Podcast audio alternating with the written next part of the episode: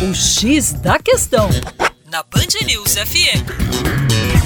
Olá, ouvinte Band News, como vai? Tudo jóia? Com você, o Juninho Lopes, do coletivo, isso mesmo, Terra Negra.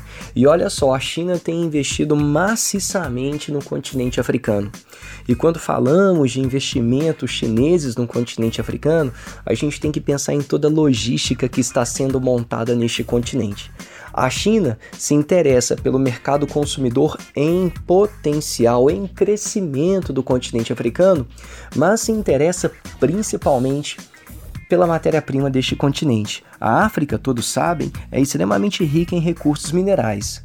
O continente abriga cerca de 75% do cobalto, dois terços dos diamantes, mais da metade do ouro e um terço do manganês e do urânio de todo o planeta Terra.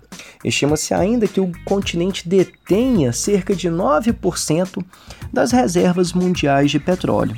E nos últimos anos tem crescido muito a demanda por petróleo e também por minérios. Daí a atenção chinesa em relação ao continente africano. Agora, qual análise pode ser feita em relação a esta questão, né?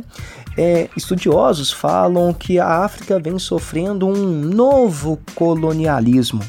Isso acaba perturbando todo o modelo extrativista que a princípio poderia beneficiar empresas locais e acaba, no caso, beneficiando empresas estrangeiras, já que a África fica com pouca autonomia em relação à exploração dos seus próprios recursos. É isso aí. Para mais, acesse educaçãoforadacaixa.com e também o nosso canal no YouTube, youtube.com/terra negra. Um grande abraço e até logo.